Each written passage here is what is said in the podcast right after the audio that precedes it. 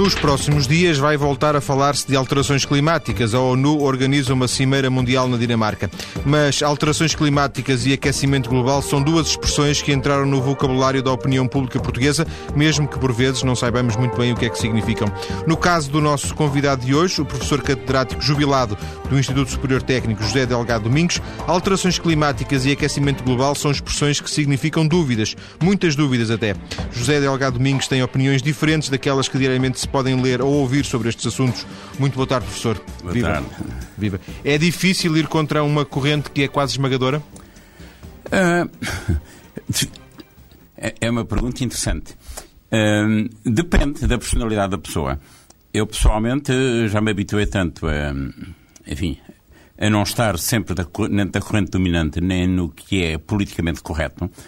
Ah, fico na dúvida se o que é que prevalece, se é a minha obrigação moral como professor e que estudo os assuntos, ah, ficar calado ou ir na onda. E a minha opção sempre foi ou não ficar calado e fazer prevalecer aquilo que é o meu julgamento o mais independentemente, independente e fundamentado possível. E é isso que me leva, neste caso, a, a ter assumido uma posição no problema eh, das alterações climáticas, que já deixou de ser há muito um problema científico, para se ter transformado praticamente numa ideologia. Eh, Infelizmente, penso- diria. Como? Infelizmente. É infelizmente porque eh, os únicos aspectos positivos que me têm sido ditos por colegas seus da comunicação social é que o problema das alterações climáticas sensibilizou as pessoas para o ambiente. Muito bem, esse é um aspecto positivo. E foi exatamente por isso que o Al Gore teve o Prémio Nobel da Paz. Eu sublinho da paz porque não foi da física, foi da paz.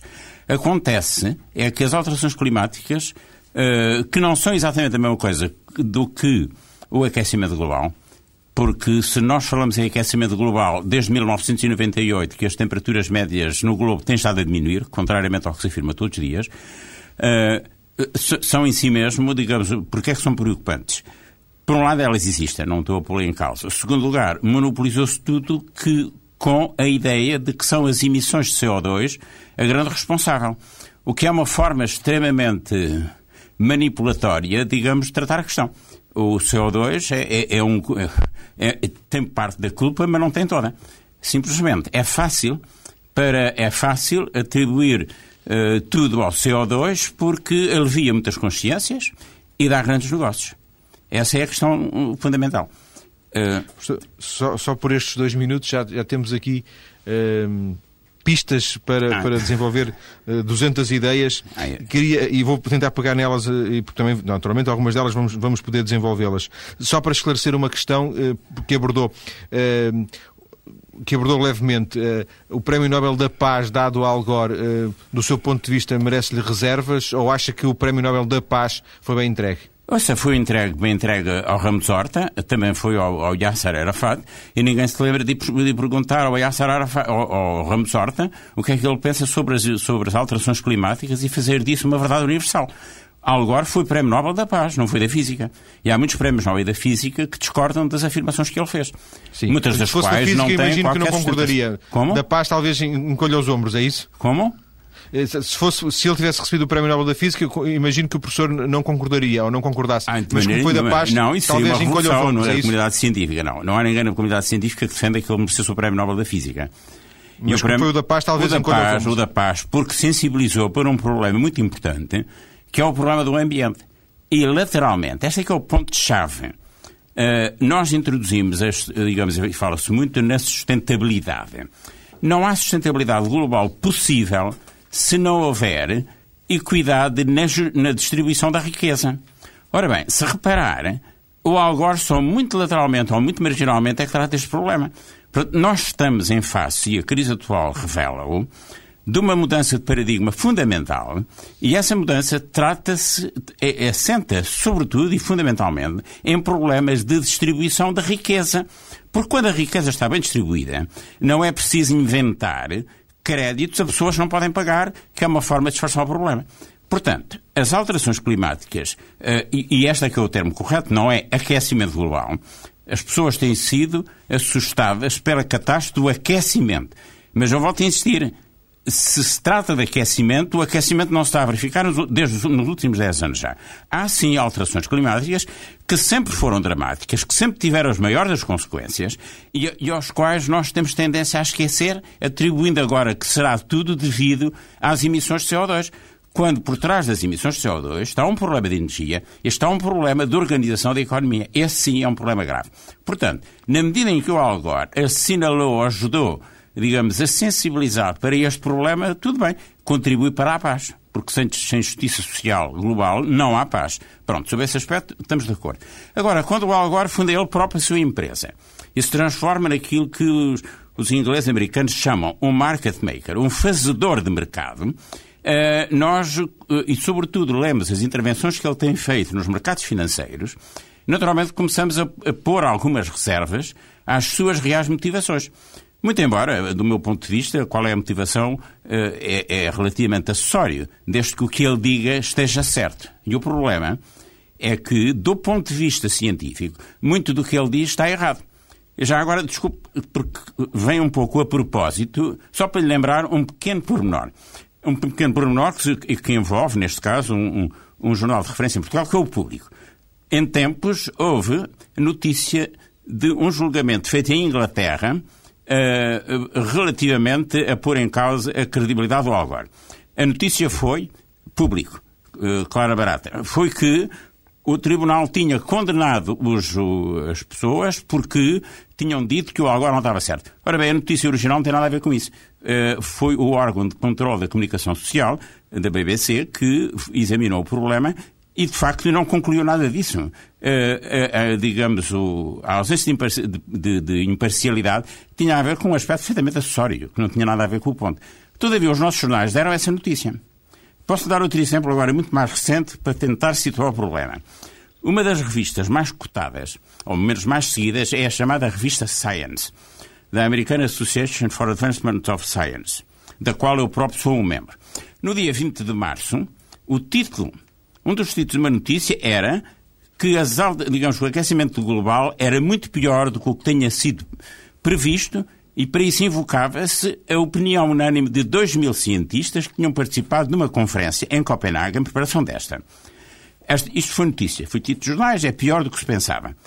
O que não foi notícia é um artigo da mesma revista Science, um artigo, digamos, é uma carta, em que os chairman, as pessoas que presidiram as 57 sessões, vêm dizer muito claramente: primeiro, não houve unanimidade nos 2 mil cientistas. Segundo lugar, as notícias da comunicação social omitiram completamente os aspectos sociais e, digamos, e de equidade fundamentais para resolver um problema, em detrimento do exagero do que se tinha dito quanto a projeções climáticas. Ora bem, isto diz um pouco o que diz a comunicação social é, é uma verdade conveniente e eu lembro muitas vezes, eh, lembro muitas vezes de quando foi da guerra do Iraque. Também se convenceu toda a gente que havia armas de destruição maciça. O próprio presidente, o atual presidente da Comissão Europeia, como está recordado, ele próprio disse que tinha visto as provas. Ora bem, Uh, é uma situação semelhante, percebe? Deixa-me introduzir só aqui um dado, porque uh, para essa comparação que fez uh, em relação às armas de, de, de, no Iraque, houve desde logo muita gente e digamos que o mundo, se, o mundo se dividiu entre aqueles que Pô, desconfiavam e aqueles que aderiram, não é? E temos muitos exemplos, até em Portugal, de, pessoas que, digamos, o mundo dividiu-se. E em, o, o, que parece acontecer é um é, é mais do que uma ideologia, é uma adesão completa. Até os jornalistas, se calhar imbuídos do seu melhor espírito, É verdade. Parece uma, uma, uma gigantesca teoria da conspiração, é, tudo a caminhar para o mesmo, é, para o mesmo é, sentido. É verdade. Eu penso. Ok, deixe-me uh, um pouco uh, precisar melhor o que eu disse em relação à guerra do Iraque. Aliás, numa conversa destas, ainda para mais uh, à distância, é difícil, eu não posso mostrar documentos. O, o, o Sim, e os ouvintes também não os veriam, não é? E também não os viam, é esse problema. Não, porque é a grande questão é esta, é que quem vai começar a consultar os documentos, foi o meu caso, aliás, devo dizer, eu, eu, eu já emiti eh, ideias sobre o problema das alterações climáticas com 30 anos, percebe? Ainda não se falava nelas, já dizia, há aqui uma possibilidade assim assim. Ora bem, quanto à guerra do Iraque, o que quis referir foi o seguinte, estava sobretudo a pensar no papel fundamental que teve Tony Blair em Inglaterra, na, nas suas, todas na sua promoção dos argumentos, percebe? E é sim, verdade sim, que sim. em Portugal, eh, eh, porque se envolvia a guerra e outros países, houve gente que supuseste, mas a verdade dominante foi a de que havia armas de destruição maciça, E, e, muita gente ficou convencida. Não se esqueça. Criou-se criou uma verdade. Criou-se uma verdade com isso. Ora bem, aqui vou citar o Al Gore. O Al Gore diz, numa das suas conferências, que se nós mudarmos a percepção da realidade, a realidade muda. Isto é o que ele diz nos mercados financeiros. E é verdade. Ou nós mudarmos a percepção da verdade de que, de que o mundo está, está a aquecer e que vamos ter desastres climáticos e o mar a subir um metro, etc, etc, etc, uh, aqui cria-se uma sensação de medo e de ansiedade e por isso se insiste no aquecimento. Ora, como eu já referi, são os dados, e eu trazia aqui, se os ouvintes pudessem mostrar, digo-lhe apenas, faça o exercício de consultar o que se diz com as medidas que estão permanentemente a ser publicadas nos sítios de referência. Eu vou dizer quais são, entre outras. Tem a NOAA dos Estados Unidos, tem o, famoso o Goddard Institute for Space Science, em que é dirigido por um senhor James Hansen, muito conhecido, foi um dos promotores deste conjunto todo. Uh, nós temos o Adley Center, etc. E temos a Universidade de Dante Civil, que são medidas reais do que se passa a nível global. E, é perfeitamente evidente. Nos últimos 10 anos, desde 1998, não há aquecimento. Todavia, continua a haver toda a gente a querer fomentar, digamos, um pouco este problema, a, a, a falar num mundo que continua a aquecer e estão os glaciares a desfazer-se, etc. Ora bem, eu percebo que na comunicação em geral eh, as pessoas não têm tempo de ir ler, de ler a parte fundamental. Isso estamos de acordo. Agora, tem que haver alguma responsabilidade social neste conjunto. Mas eu vou-lhe dar outro exemplo para mostrar como é que isto mostra. Foi recentemente anunciada uma expedição ao Ártico para medir a, a extensão do gelo. Sabe que ainda a missão não tinha chegado. Já havia notícias das medidas que eles não tinham feito. Ou seja, já se diziam medidas que eles tinham feito e ainda não tinham chegado. Medidas, e, portanto, números, medidas números, quanto à extensão do, do, do, gel, etc. Ainda lá não tinham chegado. Aliás, uh, passados uns dias, é uma coisa curiosa, uh, encontra aí na, na imprensa, na alguma imprensa internacional, uh, tem, tem digamos, fazem com piada que, neste caso, foi a BBC, que deslocou o Polo Norte de 500 km, o que é uma piada. Eles não estavam no sítio, já estavam a fazer medidas. Ora bem, vamos, deixe-me então pôr, tentar pôr o problema no seu, na sua devida perspectiva. O tema, o tema das alterações climáticas é extremamente complexo, é extremamente interdisciplinar, tem enormes especialidades. E há pessoas, o grande tragédia, é um pouco o caso do Al Gore e outros, que podem ser reconhecidos numa área, mas não percebem rigorosamente nada do que se passa na área ao lado. E aí confiam no que lhes disseram. Ora bem, isto, digamos, em termos genéricos, o que é que agrava a situação? Agrava a situação porque neste momento assistimos a uma coisa extremamente curiosa. Há artigos científicos que, antes de serem publicados nas revistas, são objeto de um comunicado de imprensa. O comunicado de imprensa é, é, é largamente difundido, como é habitual, e os jornais dão a notícia que o comunicado de imprensa diz. Quando nós começamos a confrontar o que dizem os comunicados de imprensa com o artigo real, descobrimos uh, coisas inacreditáveis.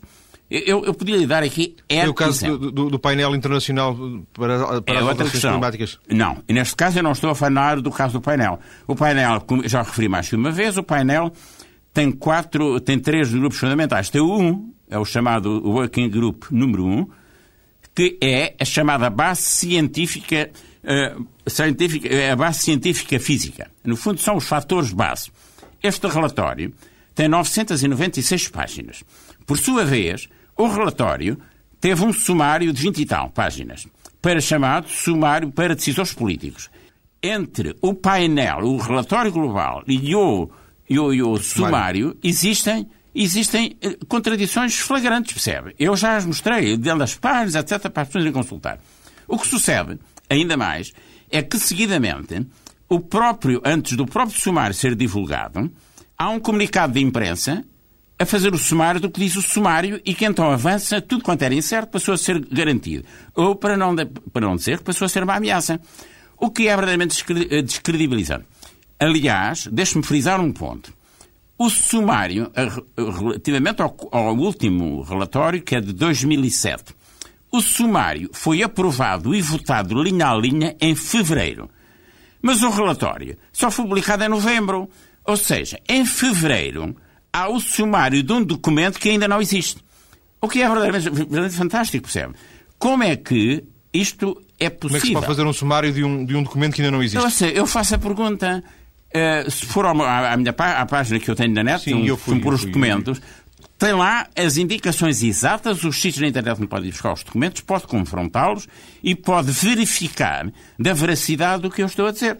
E, aliás, se eu estiver errado, digam-me, porque eu estou perfeitamente disposto para mudar. Esses, é? esses, esses, seu, esses seus uh, documentos e esse seu site está também ligado à nossa página maiscedo.tsf.pt. Os, os ouvintes podem lá chegar. Nós vamos voltar é, à conversa daqui a alguns é, minutos. Não está completamente, depois já voltamos. Okay.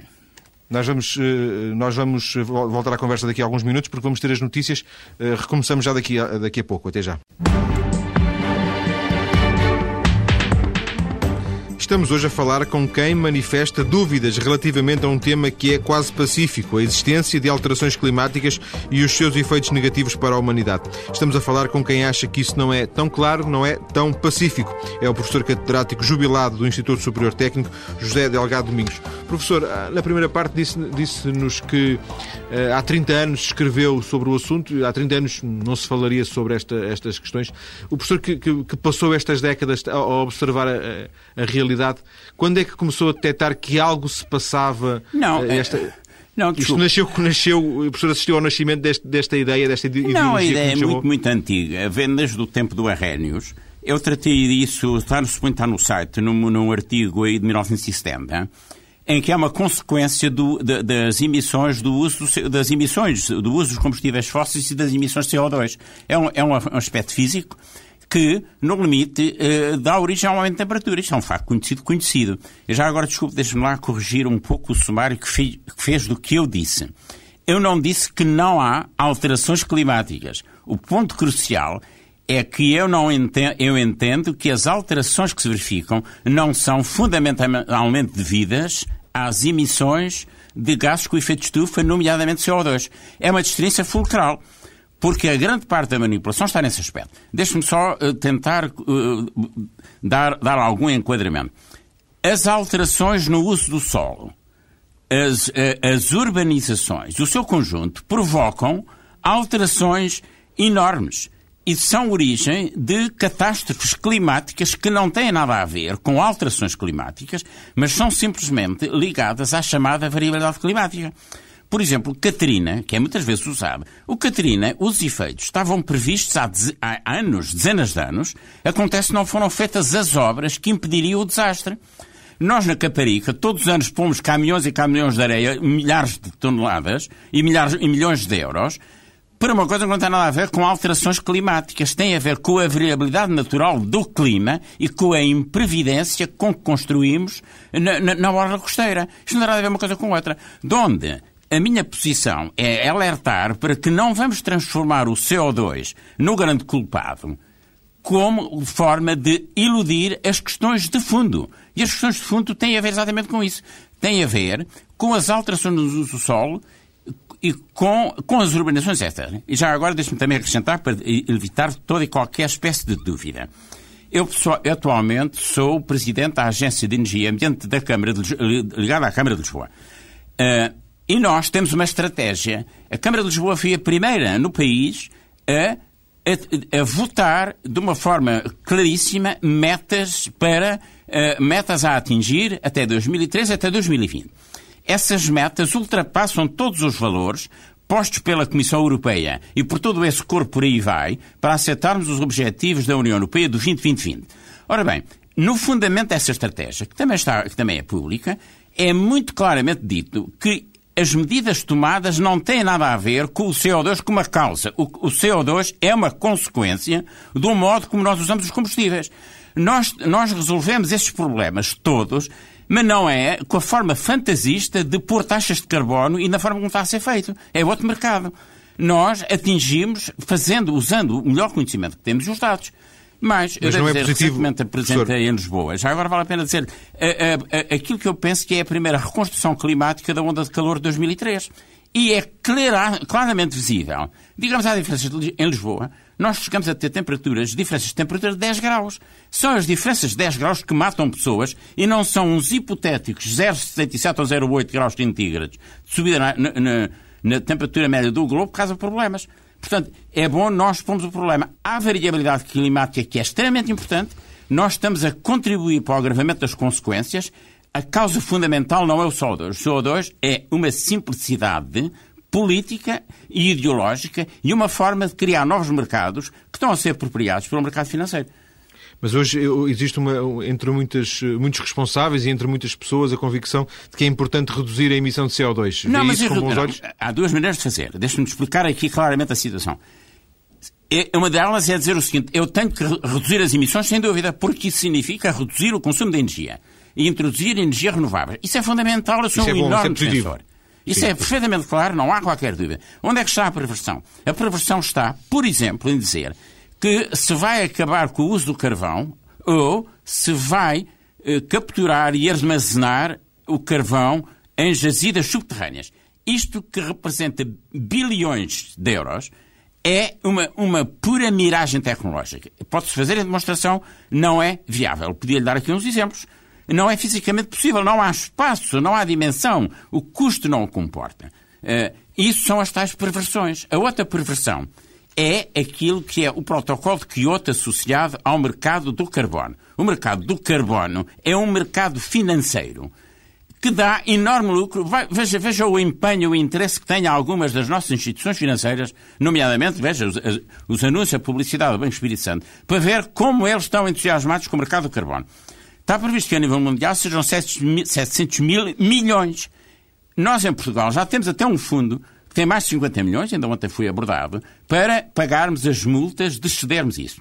Ora bem, este é um problema que tem que ser visto com toda a atenção. Os milhões que nós vamos dar ao mercado financeiro, que na verdade não resolve o problema, faz simplesmente transferência de riqueza de uns para os outros, tem que ser visto com sua devida ponderação. E ligado a isto, à posição de Portugal, que é aquela que me interessa, vale a pena referir dois aspectos. Primeiro, Portugal nunca esteve representado no chamado Grupo de Trabalho 1, que eu há bocado referi, que é a base de todas as outras projeções. Portugal não teve representante. Segundo lugar, Portugal faz-se representar nas negociações do mercado do carbono por empresas privadas com interesse nesse mercado. Tá? Eu, eu penso, desculpa lá a TSF que lhe diga, eu penso que tem aqui um bom tema de noticiário. Até porque eu já tentei, junto do Ministério do Ambiente, saber por que motivo não temos, não tivemos representante. Remetemos para o Ministério da Ciência e Tecnologia, ao qual eu fiz a pergunta e até hoje não respondeu. E há outra. Por que motivo é que são empresas com interesses diretos no mercado do carbono que estão a representar Portugal em negociações oficiais? Isto é o Estado, repare, eh, nos vários escalões. Há bocado referiu que, quando foi da guerra do Iraque, de facto houve manifestações contrárias. Muito bem. No caso das, digamos, alterações climáticas, a bibliografia contra é espantosa. O que sucede é que em Portugal nós ainda estamos muito pior. Em Portugal é que não passa rigorosamente nada. Porque, como digo, nem toda a gente tem, tem, tem oportunidade para estudar o assunto, mas há gente com responsabilidades. E aqui deixe-me dizer, chamar a responsável muito particular é uma pessoa muito particular que tem a estrita obrigação de ser mais sério na maneira como tem feito. Que tem sido o autor, o coordenador do chamado famoso CIAM. É, é, é um professor da Faculdade de Ciências uh, que dirigiu esse grande projeto que no seu próprio fundamento é rejeitado pelo próprios, pelas próprias declarações de membros do painel das Nações Unidas. É uma manipulação, porque nós não estamos em posição de afirmar, como se faz para Portugal, que as alterações vão ser assim alçado, porque os modelos em que se baseia não comportam essa afirmação. O que acontece é que estão relativamente protegidos porque o consenso lhes é favorável. Ora bem, é por isso que eu digo que são exercícios fúteis. Se eu fizer, se eu disser, vamos planear Portugal para uma invasão de marcianos, nós, as Forças Armadas, organizam-se para tal. Nós dizemos, vamos, o mar vai subir dois metros, ou um metro. Nós vamos buscar os especialistas e eles dizem um metro nas zonas assim faz assim, nas zonas faz assado, nas cidades assim. Mas isto não deixa de ser um exercício fútil, porque a hipótese de base é que tem que ser discutida. E esta é a grande questão. Ninguém quer ir lá porque isso dá trabalho. Ok, eu concordo que o comum do cidadão não vai ler os artigos, mas sinto-me com a autoridade moral para dizer aos cientistas competentes que têm projetos de milhões financiados nesta área que sejam no minimamente, minimamente corretos na parte científica e que façam uma ciência que não seja a citação de outros, que é o grande vício em Portugal. As pessoas não têm opinião própria. Eu não consigo discutir este assunto sem que alguém me comece a invocar que o António Manuel ou o, João, ou o Nobel assim ou o outro assado disse. Não é isso que interessa. Eu trabalho com os modelos há muitos anos, eu próprio, o teste diário é feito com a própria previsão meteorológica de Portugal, a própria reconstrução da onda de calor de 2003, e estou disposto a discutir a esse nível. Acontece que não encontro ninguém para o fazer, nem instituições oficiais interessadas nos dados. Professor, deixe-me voltar a um, a um, dos tópicos que, que abordou, que é o, o, do negócio que está subjacente, ou dos novos negócios que estão subjacentes a, toda estas, a todas estas questões das alterações climáticas, para lhe perguntar o seguinte: acha que o, o ecologista, genericamente, os ecologistas uh, são bem intencionados, não. mas porventura inocentes, é, ingênuos? É, exatamente, eu acho que são é, extremamente é bem intencionados, são extremamente bem intencionados. Uh, o apoio científico que precisavam, a maior parte dos cientistas têm o seu financiamento dependente de estarem, de estarem no politicamente correto e, portanto, é daí que vem, percebe? Por isso, simplesmente. Aliás, aliás, em alguns casos, a indústria nuclear, isto foi visto nos Estados Unidos e foi denunciado, foi um grande financiador de movimentos ecologistas. Porque, na verdade, repara, o nuclear é um daqueles que beneficia. A partir do momento em que nós aumentamos, em que se dá um preço muito alto ao chamada emissão de CO2, cria, cria mercado para outras alternativas. E em Portugal começou-se a falar mais precisamente por causa disso, não é? Ora, veja lá como no nuclear se começou a falar por causa das alterações climáticas. E aí Percebe? o professor apareceu novamente a tentar alertar para, para, é para esses riscos. O problema não é esse, porque são milhões que estão envolvidos. Nós vamos pagar na tarifa elétrica e nos impostos este esbanjar de recursos em falsos problemas. Nós todos como cidadão comum.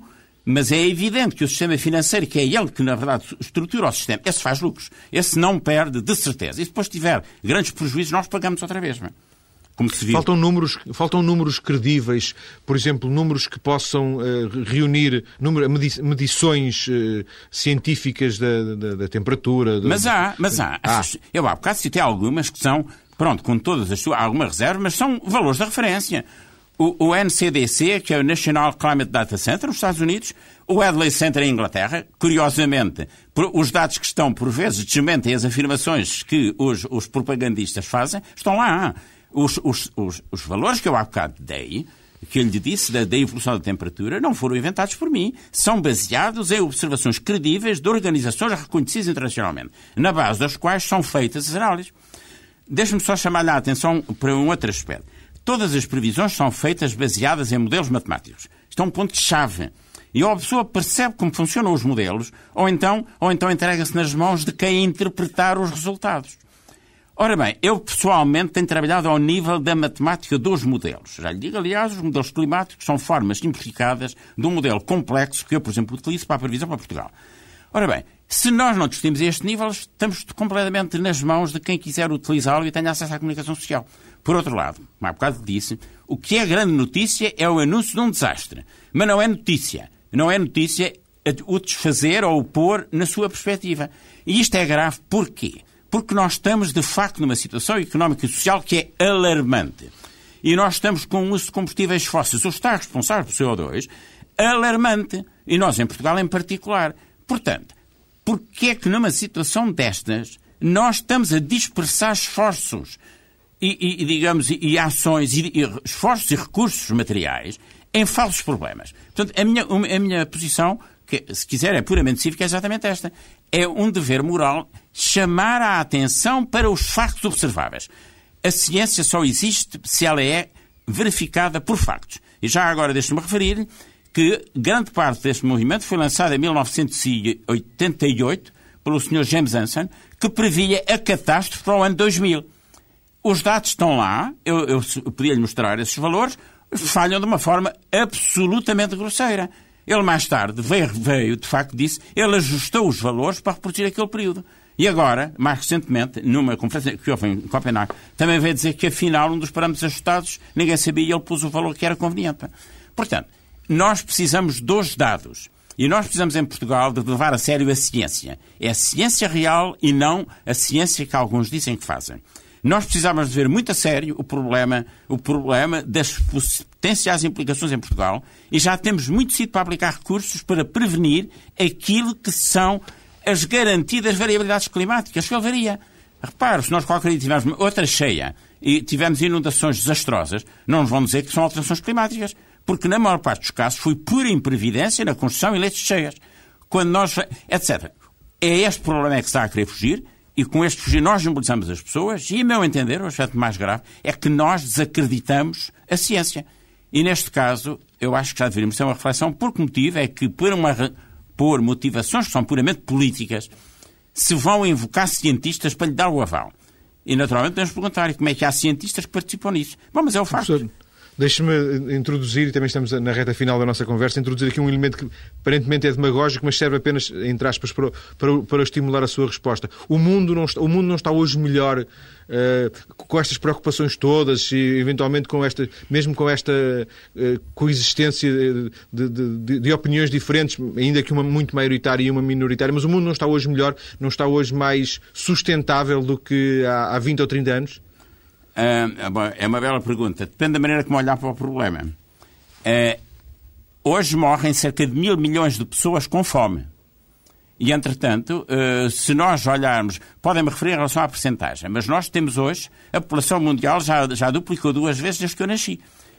Portanto, globalmente, houve, os valores médios são sempre uma maravilha. O problema é que nós não vivemos com valores médios. Nós, com valores médios, não temos desemprego, nem temos ninguém a passar fome globalmente, talvez tenha a maior consciência. E há, sobretudo, um dado fundamental que começa a emergir, que é o caso, por exemplo, da China. China-Brasil, Índia. Que a China hoje, de facto, como sabe, ela é que financiou a grande parte do disparate americano do crédito fácil, e ela hoje já pensa que, na verdade, precisará, ou, ou, ou aspira, a, a, a um mercado interno com consumos que se aproxima do conforto que lhes é legítimo. Sucede é que, ao fazerem isso, os recursos não chegam. Ora bem, há uma consciência global. Já agora também para lhe dizer outro pequeno pormenor. Um pequeno pormenor só para os, uh, para os ouvintes da TSF ficarem conscientes. Quando nós falamos das emissões, das emissões de CO2 e acusamos a China, nós estamos a ser de uma hipocrisia extraordinária, porque um terço do CO2 emitido na China é emitido para produzir bens que são consumidos na Europa e nos Estados Unidos. É assim como dizer, nós somos muito bons, levem lá, levem lá o cimento para a China, nós importamos o cimento. Nós, nessa altura, debitamos à China as emissões de CO2, mas quem usa o cimento somos nós. Ora bem, os chineses não são parvos e também não são os outros todos. E o que sucede é que eles há muito tempo reconheceram aquilo que eu tenho declamado. Há um problema grave no uso que fazemos das energias fósseis, nomeadamente quanto a problemas de poluição. Sucede que a China tem neste momento o maior programa mundial de energias renováveis tal como tem o maior programa de eficiência, tal como tem neste momento as centrais térmicas a carvão com maior eficiência do mundo. E, portanto, qualquer dia são eles estão a vender. Portanto, isto talvez ajuda um pouco a pôr, a pôr no equilíbrio. Eu, eu, quanto à sua pergunta inicial, eu tendo a pensar que o mundo está hoje melhor. Mas não melhora o suficiente, a meu ver, para evitar uma catástrofe de que as alterações climáticas baseadas no CO2 são um pretexto quando elas existem reais, extremamente preocupantes, motivadas por outros fatores nomeadamente ou seja, etc. Ou seja, se me permite uh, fazer um rodapé a esta conversa, uh, alterações climáticas sempre existiram. Exatamente. cheias, cheias sempre existiram. Uh, no, no, no, Douro há, há registro de, de cheias uh, há um século, há, se calhar há mais, não sei. É, portanto, é, é, no fundo, é, é, é, essa a ideia de que é as alterações ideia. climáticas não são de agora, são de sempre. São de sempre. E nós precisamos de preparar para elas, porque aí temos a certeza. Quando eu construo eleitos cheios, por exemplo, eu sei que estou a correr um risco. E esse é um risco muito real estatístico. Não é como uma fantasia de algo que vai acontecer daqui a 100 anos, porque cada um dos que ameaça para daqui a 100 anos já cá não está para se verificar. Portanto, eu sou extremamente pragmático e realista. E com isto, vou-lhe dizer, eu, na verdade, sigo exatamente os melhores autores do IPCC naqueles documentos que ninguém lê, porque nos resumos para decisões políticos e na comunicação de imprensa nunca aparecem. Que é exatamente o que dizem. Uh, é, é, é exatamente o que estou a dizer. Professor Delgado Domingos, agradeço-lhe ter vindo esta tarde à TSF para uma conversa sobre alterações climáticas vistas uh, do seu ponto de vista, do, do, do, ponto de vista que partilhou connosco. Há muita gente a ver o meu ponto de vista. Não, não, claro. não, tenho... Desculpe só dar-lhe esta indicação. Eu, antes de vir para cá, fui fazer uma rápida referência. Eu, eu identifiquei 14 mil artigos de pessoas que discordam em revistas científicas chamadas peer review. Portanto, não estou tão sozinho como isso. Sim. Estou em Portugal, disse, é diferente como eu disse há pouco, uh, uh, muitos dos documentos do, do professor Delgado Domingos estão numa página uh, na internet que está ligada à nossa mais cedo.tsf.pt. Muito obrigado e boa tarde.